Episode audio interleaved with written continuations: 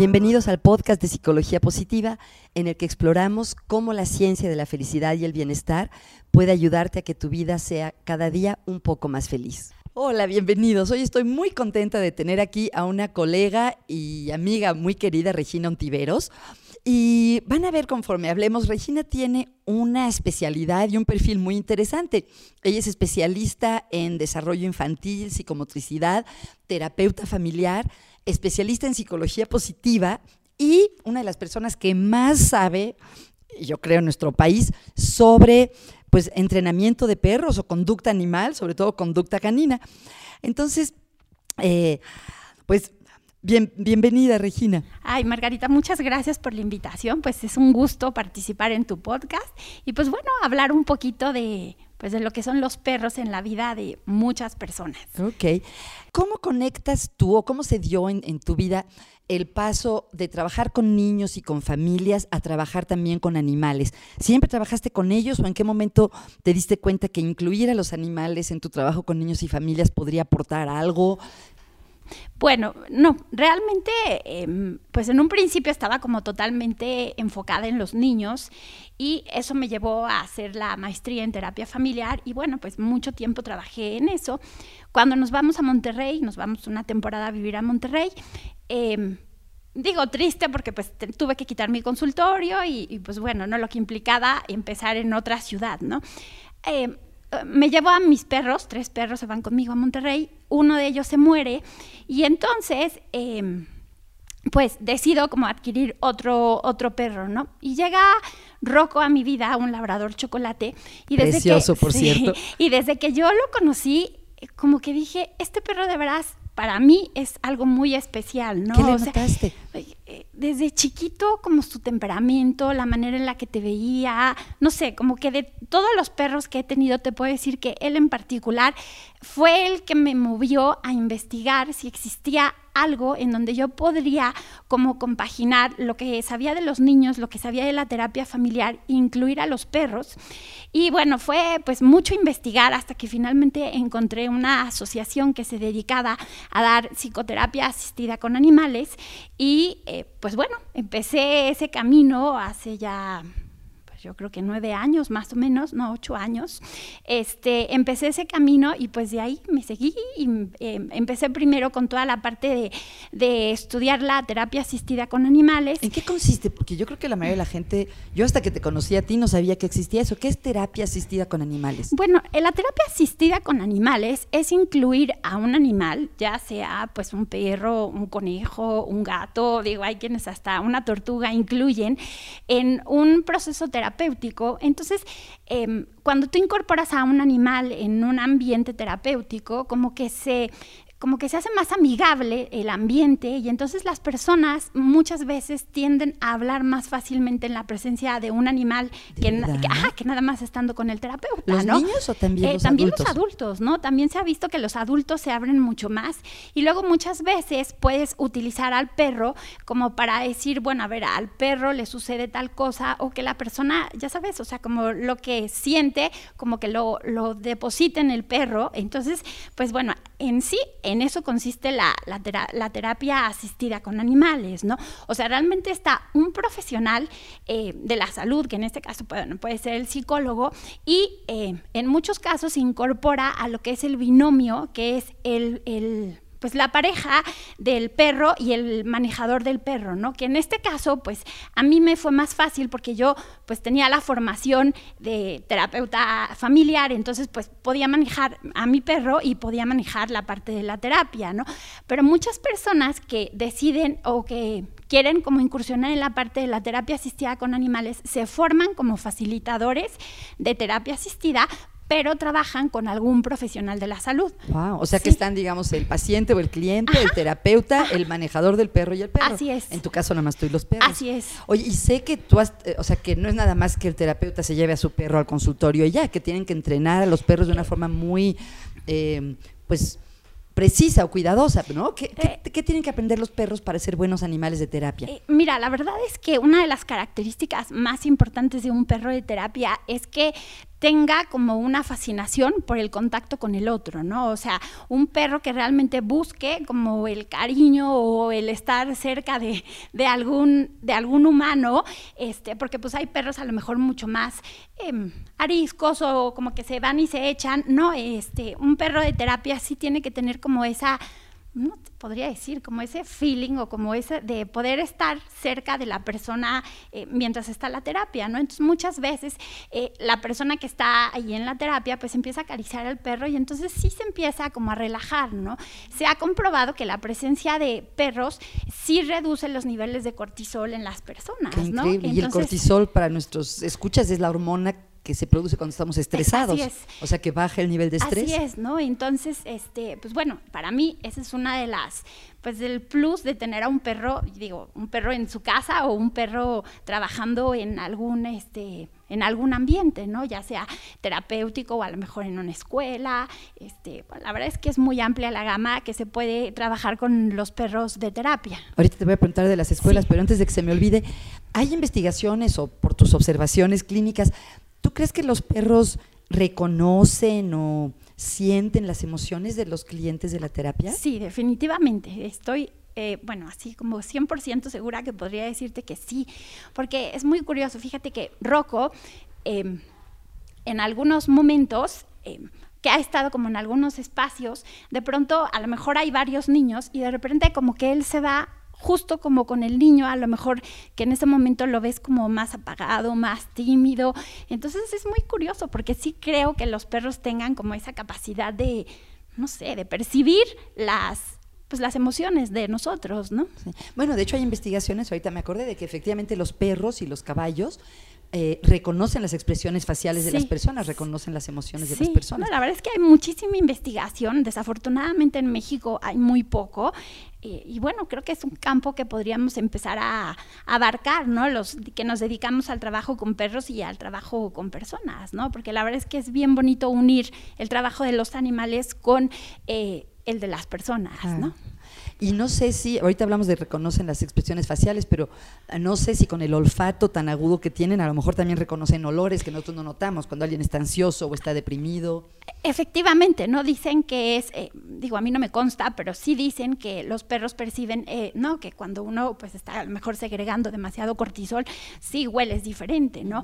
O por ejemplo están los perros que ya no son de terapia, sino los de servicio, los que alertan cuando a una persona se le sube mucho el azúcar o cuando, o cuando le va a dar una crisis convulsiva, pues bueno, eso parece que lo hacen por medio del olfato, ¿no? Entonces, la verdad es que sí, es, o sea, el trabajar con perros es un, pues es un mundo maravilloso.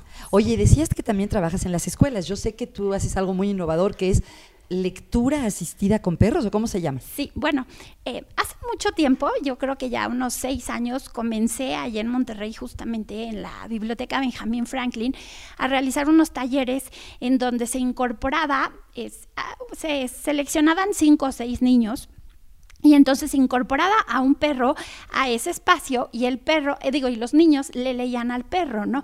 Entonces se ha visto que cuando los niños le leen a los perros, los niños como que se sienten más seguros porque, por ejemplo, el perro pues no critica, no se burla, ¿no? entonces es como aceptación incondicional. Así es, ¿no? Entonces los niños empiezan como a adquirir mucha más confianza y su autoestima se puede elevar cuando están leyendo enfrente de, de un perro, ¿no? el perro pone atención porque ahorita me imaginé que ¿qué tal si el perro se pone a rascarse o va por un hueso? Ah, bueno, no, es que justamente eh, por eso es que los perros seleccionados para este tipo de actividades son perros pues con un temperamento este, adecuado en donde sabes que el perro se va a echar pues lo que dure el taller y realmente va a estar ahí, ¿no? Escuchando pues lo que los niños dicen, ¿no? Entonces, digo, realmente no estoy tan segura que sí pongan, o sea, atención, pero bueno, están ahí y, para los niños sí es una escucha, ¿no? Entonces, esa es una parte muy importante. ¿Y se ha visto si esto tiene un impacto? O sea, ayuda a leer mejor a los niños? Sí, sí, hay muchas investigaciones en muchos, en muchas eh, universidades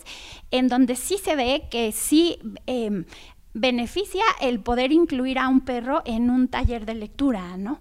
Sí, entonces la verdad es que sí, este, pues sí, sí hay muchos beneficios el de poder leerles a, los perros. Ah. Oye, Regina, ¿y tú ofreces ambos servicios? O sea, tú ofreces tanto terapia asistida con perros como haces talleres o cursos de lectura con perros? Bueno, eh, pues te voy a dar una primicia, ¿no? Ah, qué bien. Sí, a partir del 2018 eh, me asocié con una persona que se llama María Espinosa de los Monteros y juntas vamos a tener la representación de READ, que es un programa eh, internacional que es Reading Education Assistance Docs. Entonces nosotros eh, vamos a ser las encargadas de manejarlo aquí en México. Entonces ahora pues me enfocaré totalmente a esa parte de lo que es, es como una parte de la terapia asistida que es educación asistida con perros y justamente es el programa de lectura asistida con perros que a diferencia de lo que yo venía haciendo, yo hacía talleres con más niños, a lo mejor entre siete, ocho niños, y bueno, pues nos sentábamos en círculo y, cada niño iba leyendo como un segmento, una fracción de libro, este, y pues bueno, ¿no? Eh, ahora en este programa se lee un niño y el perro nada más, ¿no? Entonces es como individual, es como mucho más personalizado y es justo enfocado para aquellos niños que de repente tienen algún problema para leer, mm. ya sea eh, alguna cuestión... Eh, fisiológica que le impida como a lo mejor eh, a ese tipo de situaciones o a lo mejor niños eh, con baja autoestima que de pronto les dan eh, como pena o miedo leer en, en, público, ¿no? Entonces los niños que de pronto leen como muy bajito, o sea, estamos enfocados a ese tipo de, de mercado, ¿no? Entonces, pues bueno, la idea ahora es apuntar muchísimo a esa parte y trabajar, mm, pues ahora sí que para hacer crecer esto, ¿no? Porque en Estados Unidos, pues en cada estado hay muchísimos equipos de read ¿no? Que es una persona que tiene a su perro y pues va, ¿no? Entonces, pues sería imposible que María y yo abarcáramos todo exactamente, ¿no? Entonces, nuestra idea en un principio sí es comenzar solo nosotros, pero eh, formarnos para también nosotros poder... Em, seleccionar a los binomios que van a trabajar en este programa. Qué maravilla. Oye, ¿y tiene que ser en la escuela o los papás los pueden contratar para que vayan a la casa, así como puede ir un tutor para ayudarle con matemáticas o con un idioma, ¿también van a la casa o, el, o se hace en la escuela básicamente? No, realmente eh, se presta mucho que cuando uno trabaja con perros, como que la gente de pronto lo ve como, ay, la actividad recreativa, ya sabes, de que ah, le vas y le lees. Exactamente, ¿no? Y eh, este programa lo que tiene es que sí pide que uno pueda trabajar en las escuelas y dentro de los horarios escolares, mm. para que se le dé como la misma seriedad y la misma importancia que alguna otra materia, ¿no? O sea, que no nada más es como, ay, ya llegó el perrito y vamos a leer con el perro. No, que realmente se le dé como esa importancia. Y también se puede en librerías o en bibliotecas, también se puede hacer eso. Entonces, a lo mejor uno va y a lo mejor decimos, bueno, ahora en tal librería van a estar tantos perros, ¿no? Entonces, los niños se van y se apuntan y leen, le leen, pero eso sí como una actividad, ¿no? Realmente, eh, la idea en las escuelas es que va a haber un seguimiento, se va a medir eh, ah, antes y después del programa para ver cómo ha evolucionado el niño y pues en la biblioteca y en la librería meramente es una actividad, ¿no? Así es. Oye, bueno, tú y yo, uno de los ámbitos en los que hemos coincidido ha sido el de la terapia familiar y el de la psicología positiva. Tú fuiste parte de la primera generación de personas entrenadas en psicología positiva. Entonces, me da mucha curiosidad, tanto por tu conocimiento de la literatura como por tu experiencia, ¿qué sabemos de cómo las mascotas, eh, no sé si específicamente los perros, contribuyen a la felicidad de las personas? Bueno, pues... Em, yo creo que sí contribuyen en gran medida porque, bueno, te podría decir que a lo mejor de pronto veo como una, un asterisco en esa situación, porque si de pronto te toca un perro, eh, no sé, como con ciertos problemas, creo que sería el único caso en donde eh, más que causarte un beneficio, podría como resultar bastante estresante, ¿no? Pero creo que ese es exactamente, ¿no? Pero creo que en general sí hay una importancia eh, cuando una persona, y de hecho hace poquito estaba leyendo un estudio en donde decía que las personas que viven solas realmente tienden a deprimirse mucho menos cuando viven con un perro que cuando no viven con él, ¿no? Eh, hablaba mucho más y me llamó la atención que sobre todo las personas solas, que eh, cuando se vivía en pareja o en familia, que la presencia del perro no impactaba tanto como con las personas que vivían solas, ¿no? Y bueno, me llamó la atención esa parte y bueno, sí creo que eh, en ese sentido, cuando tú estás con un perro, pues el perro depende totalmente de ti, ¿no? O sea, el perro no puede comer solo, el perro, no, le tienes que limpiar. Entonces, creo que esa parte te hace sentirte como útil, ¿no? Y decir, a alguien le importo, ¿no? Porque a lo mejor sientes que a nadie le importas, pero creo que a ese perro sí le importas y, y pues a ti te importa tu perro, ¿no? Entonces, esa es una parte que creo que sí ayuda mucho en muchas personas el, el, tener un perro, ¿no? Dentro de su familia. Claro, si pensamos en los componentes del bienestar, por ejemplo, eh, se ha visto de hecho que tener una mascota que cuidar contribuye a que las personas estén más satisfechas con su vida. Yo creo que tiene que ver con la cuestión del sentido de vida, de sentir que, es. que, haces algo por algún otro ser, ¿no? Quieras o no, también incrementa tus relaciones. Eso te iba a decir. Así es. Tanto con el perro como con otros dueños de perros. Así es, porque sales, ¿no? Digo, si sabes que tienes un perro y lo tienes que sacar a caminar, ¿no? Entonces, pues ya en el parque ya conoces a una persona, ya conoces a otra. Y bueno, a mí me pasa muchísimo. Conozco el nombre de todos los perros, pero no el de los dueños, de los ¿no? Entonces, bueno, pero ya, y ellos no lo toman a mal, ¿no? Como que dices, ay, bueno, sé que es, ¿no? Eh, eh, bueno, por ejemplo, no sé, eh, de Gonzo, pues Leti sí, sí sé, ¿no? Pero me tardé mucho en aprenderme el nombre de ella y era como, ah, bueno, sé que es como la mamá de Gonzo, ¿no? O así. Entonces, sí, claro que influye y te ayuda a generar muchas más relaciones que si no tienes un perro, ¿no? También, por ejemplo, te ayuda a hacer ejercicio. Exacto. Eso se ha documentado. Así que las personas que tienen perro, pues caminan más, más, así es, ¿no? Entonces, ayuda a que tu vida sea, pues, no sedentaria, entonces eso pues al final eh, pues se ve influye en tu, en tu bienestar, ¿no? Y también aumentan las emociones positivas, que sabemos que es otro de los elementos, ¿no? Porque te hace reír, te da ternura, ¿no? Cuando llegas y te recibe, o sea, evoca muchas emociones positivas. No, muchísimas veces, yo no sé si te pase, pero de pronto a lo mejor puedes tener un día súper agobiado o te toca muchísimo tráfico y llegas súper de malas, ¿no? Y abres la puerta y ves a tu perro o a tus perros moverte la cola y con una emoción que dices, ay, sí vale la pena, ¿no? O sea, entonces claro que te genera muchísimas emociones emociones positivas, ¿no? Y, no, de pronto, no sé si te pasa, pero también estás como decaído o algo y de repente llegan y se ponen tu, como su carita así en tus piernas y entonces te ven con cara de, ¿qué pasa, no? Entonces, pues bueno, creo que sí tienen como muchas ventajas el tener un perro, ¿no? Me recordaste otra investigación en la que se vio que cuando le hacemos cariñitos a los perros aumenta nuestro nivel de oxitocina, que es, una hormona que tiene que ver con el apego, con el conectarnos. Y baja también tu nivel de cortisol. Y baja el de estrés. Y también aumenta el de los perros. Así es. el, de, oxitocina. Oye, y demos de la vuelta a, a este asunto. Sabemos que tener perro también es una responsabilidad, ¿Qué podemos hacer los dueños de perros para que los perros tengan una vida mejor, para que ellos estén bien? Fíjate que dentro de todas, la verdad es que creo que cuando me gusta un tema, me gusta estudiar mucho en él, ¿no? Entonces, bueno, eh, la psicología positiva en los últimos años ha sido como uno de mis ejes y pues bueno, también la parte de los perros y concretamente el estudio del comportamiento de los perros, ¿no? Eh, ahora creo que en mi casa hay más libros de comportamiento de, perros, ah, exacto, y de psicología positiva, ¿no?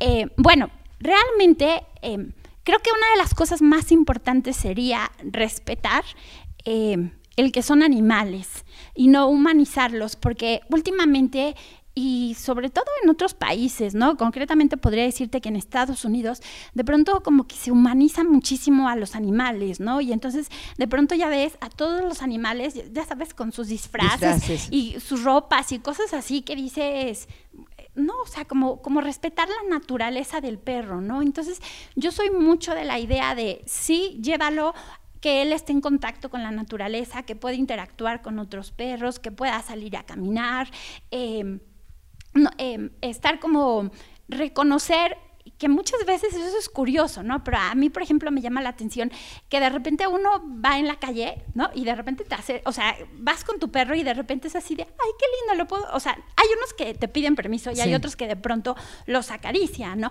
Entonces, es una cosa que yo digo, a ver, los perros también tienen como un nivel de proxemia, igual que nosotros, los humanos, ¿no? O sea, ¿cuánta distancia toleran? exactamente, ¿no? Y muchas veces creemos que por ser un perro lindo, ya sabes, como que podemos acercarnos y acariciarlo y tocarlo y todo lo demás, ¿no? Entonces creo que eh, necesitamos como mucha educación y empezar a aprender un poquito de lo que sienten pues porque también, ¿no? Este, experimentan emociones y sentimientos los perros. Entonces, decir, a ver, ¿no? A lo mejor hay perros que no se sienten como a gusto con ese contacto como tan cercano de tanta gente y, y, de repente es como, y me pongo a pensar y digo, bueno, cuando nosotros entramos a un elevador, digo, te sientes súper incómodo cuando alguien está, ¿no? Muy cerca. Ajá, y como que jamás en la vida piensas que, o sea, que alguien llegue y te acaricie. Bueno, si eres niño, sí, o si estás embarazada, a veces te tocan la panza. Pero qué terrible, ¿no? O sea, porque dices, bueno, igual con los niños, O sea, porque, digo, simplemente porque los vemos tiernitos, y es como, ay, tenemos el derecho de tocarlos y de acercarnos mucho, creo que no, ¿no? Entonces, bueno, esa es la, esa es una de las cuestiones que también, ¿no? O por ejemplo, se ha oído mucho que cuando tú estés entrenando un perro, es como, ah, no, métete a su plato y quítale la comida y levanta, levántale, ¿no habías escuchado? Uy, sí, sí, muchísimos entrenadores de pronto hacen eso. Y entonces digo, a ver, ¿cómo te sentirías tú que estás muerto de hambre, te ponen tu plato de comida y de pronto llega alguien y te quita tu plato, ¿no? Para ver este, ¿no? ¿Qué, ¿Cómo reaccionas ante eso, no? Oye, si estás muy hambriento, pues seguramente vas a decir, hey, ¿qué te pasa, no? Entonces, es lo mismo, ¿no? Sí, la verdad es que también hay muchos entrenadores o pseudo entrenadores que a lo mejor con un cursito de un fin de semana, pues... Eh, creen que saben todo, ¿no? Entonces, eh, también eso, ¿no? el, el a la hora que ustedes van a, así como, por ejemplo, cuando nosotros buscamos a un médico, pues investigas, ¿no? O a un terapeuta, investigas cuál es su trayectoria y cuál es su experiencia, ¿no? Y qué es lo que ha hecho. Pues lo mismo cuando uno, por ejemplo, va a contratar un entrenador, ¿no? Realmente investiga y pídele sus credenciales y diga, a ver, ¿dónde te has formado? ¿Qué es lo que has hecho? No, porque, porque si tienes a un buen perro y cae en manos de un mal entrenador, pues puedes desgraciar la vida del perro, ¿no? Mm. Entonces, como estar atento también a esa parte. Oye, ¿y cuál es, qué es lo que sí se debe hacer? Estaba pensando, si los perritos vinieran con un manual de instrucciones para los dueños, que sería muy bueno, por cierto, y fueran, digamos, cinco bullets o tres o cuatro ideas, ¿qué es lo básico que uno debe saber para que su perro tenga una buena vida? Eh, ok, yo creo que ejercicio para mí sería una de las cuestiones primordiales en la vida. ¿Se ha medido? Eh, realmente cada perro, así como nosotros, hay personas que a lo mejor son mucho más, eh, que les gusta moverse y hacer mucho más ejercicio y a lo mejor hay personas que dicen, híjole, a mí sí me cuesta mucho el ejercicio, ¿no? También hay perros, ¿no? Con un nivel de energía mucho más elevado y hay perros con un nivel de energía mucho más bajo, ¿no? Entonces, eh, por ejemplo, si tú tienes un nivel bajo de energía y de pronto eh, compras o adoptas a un perrito con un nivel de energía súper elevado, pues a lo mejor esa parte te va a costar trabajo porque el perro va a necesitar más actividad de la que tú puedes darle, ¿no? Entonces, lo ideal sería que a lo mejor sí tomaras en cuenta esa cuestión de decir, a ¿qué, ¿Cómo es el nivel de energía en, o sea, de ese perro? Porque no hay perros que los ves que casi no les, o sea, que casi no están echados, ¿no? Y, van y vienen y entran. entonces, bueno, seguramente ese perro necesita mucho más ejercicio, ¿no? Hay perros que a lo mejor medio. Entonces, para mí sería muy difícil decir, 20 minutos diarios, porque depende mucho el perro, depende mucho la edad del perro. O sea, cuando son perros jóvenes requieren mucho más ejercicio y cuando ya son perros entre 7, 8, 9 años, pues el nivel de ejercicio va bajando, ¿no? Entonces, pues eh, digo, es como nosotros, ¿no? O sea, un niño, exacto, pero hay que hacer ejercicio, así es, ¿no? Entonces, bueno, ese sería como el número uno. Número dos, establecer límites bien definidos y claros, porque de pronto es como un miembro de la familia a lo mejor lo deja que se suba al sillón y el otro medio de la familia no deja que se suba al sillón. Entonces el perro vive siempre como confundido de decir, bueno, a ver, si puedo, no puedo, ya sabes. Entonces como que la familia, antes de que llegue el perro, establezca qué es lo que sí se le va a permitir al perro y qué es lo que no se le va a permitir al perro. Y que todos estén en la misma línea, eh, hasta las personas que nos ayudan en casa, ¿no? Porque muchas veces... Eh, tendemos a, dejarles a ellos la responsabilidad, mm. ¿no? De, de, sacar a caminar al perro o de ciertas cosas. Y bueno, ni siquiera sabemos si les gustan los perros, ¿no? Entonces, si realmente alguien quiere tener un perro y eh, no tiene el tiempo y va a necesitar como de la persona que nos ayuda a que saque al perro, pues a lo mejor hasta tomarlo en cuenta y decir, te gustan los perros, ¿no? Y ver, y si no, pues a lo mejor contratar a alguien que pueda hacer eso. Hay muchos chavos que están estudiando y que de pronto se ofrecen y, que los ves que este, se contratan para pasear perros. Entonces, bueno, creo que hay como, hay opciones, ¿no? Pero sí ser como muy claros en, esa parte de cuáles son los límites, eh, como muy claros entre lo que se permite y no se permite, ¿no? Y creo que el tercero sería como dejarlos ser perros, o sea, no, este, por ejemplo, una de las cuestiones que he visto a, lo largo de, pues, muchos años ya de trabajar con familias, ¿no? Que me llaman por cuestiones de sus perros, es que siendo el olfato uno de los sentidos más importantes para los perros, muy pocos perros tienen desarrollado el olfato, porque todos se los damos, ¿no? Entonces empezar a hacer actividades de, olfato, trabajar algo de nariz, ¿no? O sea, de que le escondes los premios, le, escondes los juguetes, de pronto a lo mejor si te vas a un parque, escondes cosas así. Entonces los perros empiezan a trabajar otra vez el olfato, ¿no? Que ese es, pues creo que el sentido más desarrollado y más importante para ellos, ¿no? Y que muchas veces por darles el alimento fácilmente y eso, pues lo dejan de utilizar porque pues no, entonces como, como decir, bueno, a ver, son perros, ¿cuál es lo que necesita un perro? Pues oler, ¿no? Este, entonces convivir con otros perros también creo que es bien importante y que muchas veces no le damos como esa importancia, ¿no? Son animales sociables ellos también, entonces es importante, así como para nosotros es importante las relaciones, para ellos también es importante, ¿no? Entonces el tener contacto con otros perros, el, el que salgan, el que puedan jugar en un parque, este, ¿no? De pronto a lo mejor si hay personas que dicen, ay, es que el mío es chiquito y me da miedo que un grande lo lastime, bueno, pues busca, ¿no? A personas que tengan como perritos de la, o sea, del mismo tamaño como para poder hacer esos grupos de juego. Este, pues bueno, creo que ya abrieron el Parque de la Mexicana aquí en Santa Fe, entonces parece que está bastante bien y hay como una sección para perros chicos y para perros grandes, ¿no? Entonces, bueno, buscar como esos lugares para poder dejar que nuestros perros sean perros en la naturaleza, ¿no? Oye, y ahora que dices que son animales sociales, ¿crees que es mejor tener más de un perro? O sea, en la, misma familia es mejor tener dos perros que uno. Bueno, siempre había dicho que sí y la verdad es que creo que lo sigo pensando, pero creo que es importante eh, como pensar antes de incorporar un nuevo perro, como hacer...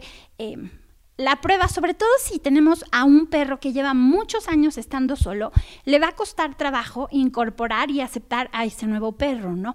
Eh, y, por ejemplo, si incorporamos a un cachorro con un perro de 10, 12 o 14 años, creo que en lugar de ser un beneficio para el perro mayor, creo que va a ser un... Eh, le va a resultar incómodo, ¿no? Porque pues el cachorro o el perro joven va a querer jugar y entonces va a estar como molestándolo y a lo mejor el perro grande pues como una persona mayor, ¿no? Ya le toca descansar y a lo mejor duerme eh, no 14 horas o 16 horas, que es lo que duerme un perro al día, a lo mejor duerme 20 horas, ¿no? Entonces imagínate que tienes ahí como a un niñito que está duro y dale duro, pues claro que por supuesto que de repente dices, ay, vete a algo y lo avientas, ¿no? Digo, o sea, por decir, ¿no? Entonces yo creo que sí es bueno eh, tener a más de un perro. no vayan a pensar que dos, digo tres, cuatro, cinco, porque eh, Creo que tres todavía podría ser manejable, pero bueno, arriba de tres ya empieza a ser como... ajá, exactamente, ¿no? Empieza a ser como más complicado. Este, y bueno, ya vienen muchos temas en cuanto a jerarquía y en cuanto a muchas cuestiones, ¿no? Pero dos perros me parece que la verdad podrían llevarse bien y les ayudaría, porque si la familia sale, se quedan en compañía, o sea, como ciertas cosas que sí tienen sus ventajas, pero sí ser muy cuidadosos en la elección del segundo perro y en qué momento llega ese segundo perro, ¿no? Ok, hay tantas cosas que te quisiera preguntar. Em, ahora que estamos en la época navideña, ¿qué opinas de la idea de regalar cachorritos? que creo que sigue siendo muy común, al menos pues, lo veo. Pues la verdad no, eh, pues no estoy de acuerdo, porque creo que cuando uno decide tener a un perro, pues muchas veces es como, ay, voy y compro al perro, ¿no? O sea, lo voy y lo compro en la tienda y ya regreso con el perro como si fuera una mercancía, ¿no? Y realmente el, el adquirir a un animal, o sea, el que uno vaya a adquirir, este, creo que tiene que ser como consensado por toda la familia y que todos los, los integrantes de la familia estén como de acuerdo con eso, ¿no? Ahora imagínate que si yo te regalo un perro y ni siquiera te pregunto, pues va a ser así como de, oye Regina, ¿no? O sea, más que este, tú ya tienes dos, imagínate que yo llego con un cachorro, bueno, yo creo que me avientas con todo y el cachorro, ¿no? Entonces, yo creo que no es una opción regalar un perro en Navidad, ¿no? Yo creo que... Eh, si uno quiere adoptar a un perro, que la verdad es que también creo que hay demasiados perros que necesitan un hogar, que sea como un consenso con toda la familia, que a lo mejor se vaya a conocer al perro, eh, si lo tienen en un refugio, bueno, pues ir al refugio y ver, ¿no? Si tú, o sea, si toda la familia hace clic con el perro, ¿no? Porque también igual que como nosotros, cuando alguien te cae bien, pues te, cae, bien, ¿no? Pero igual pasa con los perros, ¿no? La verdad es que creo que en toda mi historia solo ha habido un perro que de verdad no sabes el trabajo trabajo que me ha costado, o sea, que el perro me cae gordo, ¿no? Entonces me fue muy difícil, ¿no? Hasta que dije, bueno, pues a ver, Regina, como la parte profesional y estás trabajando, pero, este, entonces, bueno, ¿no? Creo que sí, ah, vamos a adquirir un perro que sí sea como primero voy y lo conozco, veo como, ¿no? Que tanto clic o me engancho con el perro y el perro con ustedes. Y este, y, y bueno, eh, no regalen perros, ¿no? Este, y si los regalan, pregúntenlo que no sea una sorpresa, o sea, a lo mejor sí se vale decir, bueno, está bien, sí voy a regalar un perro. Eh, ajá, exactamente, y van preparando todo, ¿no? Porque pues así como la llegada de un bebé, pues es la llegada del perro, hay que tener su, no, o su jaulita o su cama, eh, si es cachorro, pues ver el espacio donde va a estar en un principio, porque si no, pues ya ves pipis por todos lados, ¿no? Entonces como que sí irte preparando, entonces si quieren regalar a un animal, que sí sea como, este, que la persona a la que se lo van a regalar sepa que se lo van a regalar y que esté de acuerdo toda la familia en que le van a regalar al perro, ¿no? O sea, imagínate que tú llegas con tu mamá y le dices, eh, un regalo navideño, yo creo que sí se muere, ¿no? O sea, no sé, es como, o sea, hay que preguntar y, y que esa persona esté de acuerdo en sí aceptar, porque al final de cuentas es una responsabilidad y pues un perro puede durar entre 12, 15 o 17 años, ¿no? Entonces, no sé, si por ejemplo pienso yo en mi mamá y yo digo, ay, le voy a regalar un perro a mi mamá y mi mamá tiene ahorita 71, este, no, y a lo mejor dices, pues 15 años, ya va a tener 85, yo no sé si tenga el ánimo de salir a caminar con un perro, ¿no? Entonces, bueno, hay que ver todo eso, sí. Gracias, Regina. Hay algo que le pregunto a todos mis invitados, siempre me da curiosidad. ¿Qué estás leyendo? Si yo viera tu mesilla de noche o tu escritorio, ¿qué estás leyendo ahorita? Eh, pues estoy leyendo dos libros. Estoy leyendo el libro de Volver a Soñar de la esposa de Randy Pausch. Ah. Este, de cómo fue como su, su cómo vivió ella la enfermedad de su esposo, como durante todo este tiempo, me ha parecido súper interesante y cosas que ves desde el otro lado. Entonces, me digo, me ha gustado porque, pues, por un lado lees la última lección y luego lees la historia de ella y entonces dices, qué chistoso conocer las dos partes, ¿no? Eh, Y bueno, tengo, es un libro que casi casi tengo ahí, que se llama El choque de las culturas, que es un, libro que habla como de cómo los perros perciben el mundo de los humanos, ¿no? Entonces, ese es como casi casi, ¿no? Porque lo puedo leer una vez y luego, o sea, lo vuelvo a abrir y encuentro cosas que, ¿no? Que de pronto a lo mejor la primera vez, ¿no? Entonces, creo que es de mis libros preferidos. Eh, en esa parte de los perros, ¿no? Como que siempre ese libro me aporta algo nuevo, ¿no? Qué interesante. Oye, Regina, ¿hay un tip para el bienestar? Algo que las personas que nos escuchan puedan practicar o aplicar esta semana que en tu experiencia les ayude a estar un poco más felices, ¿qué podría ser? Eh, salgan a caminar con sus perros eh, y platiquen con, con, la gente que tenga, o sea, con personas que vean con otros perros. La verdad siempre son amables. Digo yo que las personas que tienen otros perros, o sea, que tienen perro, generalmente vas a, a recibir una buena respuesta de ellos. Y si te cuesta trabajo ser un poco sociable, pues creo que por medio de tu perro eh, puedes lograrlo, ¿no? Si eres joven y de pronto a lo mejor dices, sí, quiero ligar, pues sal con tu perro, ¿no? pídele a alguien, tu perro, no sé, a alguien, un perro que te lo preste porque seguro vas a conocer a alguien. Este, sí, así es. Sí. Y por último, Regina, si la gente quiere saber más de tu trabajo, si alguien está interesado en lectura asistida con perros o terapia asistida con perros, ¿cómo te pueden localizar? Em, bueno, sí, mm, está mi correo que es regina arroba eh, perros y libros eh, eh, ese es el correo y pues si quieren mi celular que es 80, no, bueno, 81 10 50 21 12 y pues nada más. Pues muchísimas gracias, Regina. ¿De qué, Margarita? Me dio mucho gusto aprender más sobre la felicidad de los perros. Muchas gracias, gracias por la invitación y pues bueno, aquí seguimos este, escuchando todos tus podcasts cada semana. Gracias. Gracias. Muchas gracias por escuchar. Si te gustó este podcast, por favor compártelo con tus amigos y danos una calificación en iTunes o en SoundCloud. Eh, cuando las personas están buscando nuevos podcasts para oír, lo hacen generalmente por las recomendaciones de otros, así que me ayudaría muchísimo si nos dieras tu evaluación sobre este programa. Y muchas gracias a Sputnik Producciones y Santiago León, nuestro productor, por su trabajo.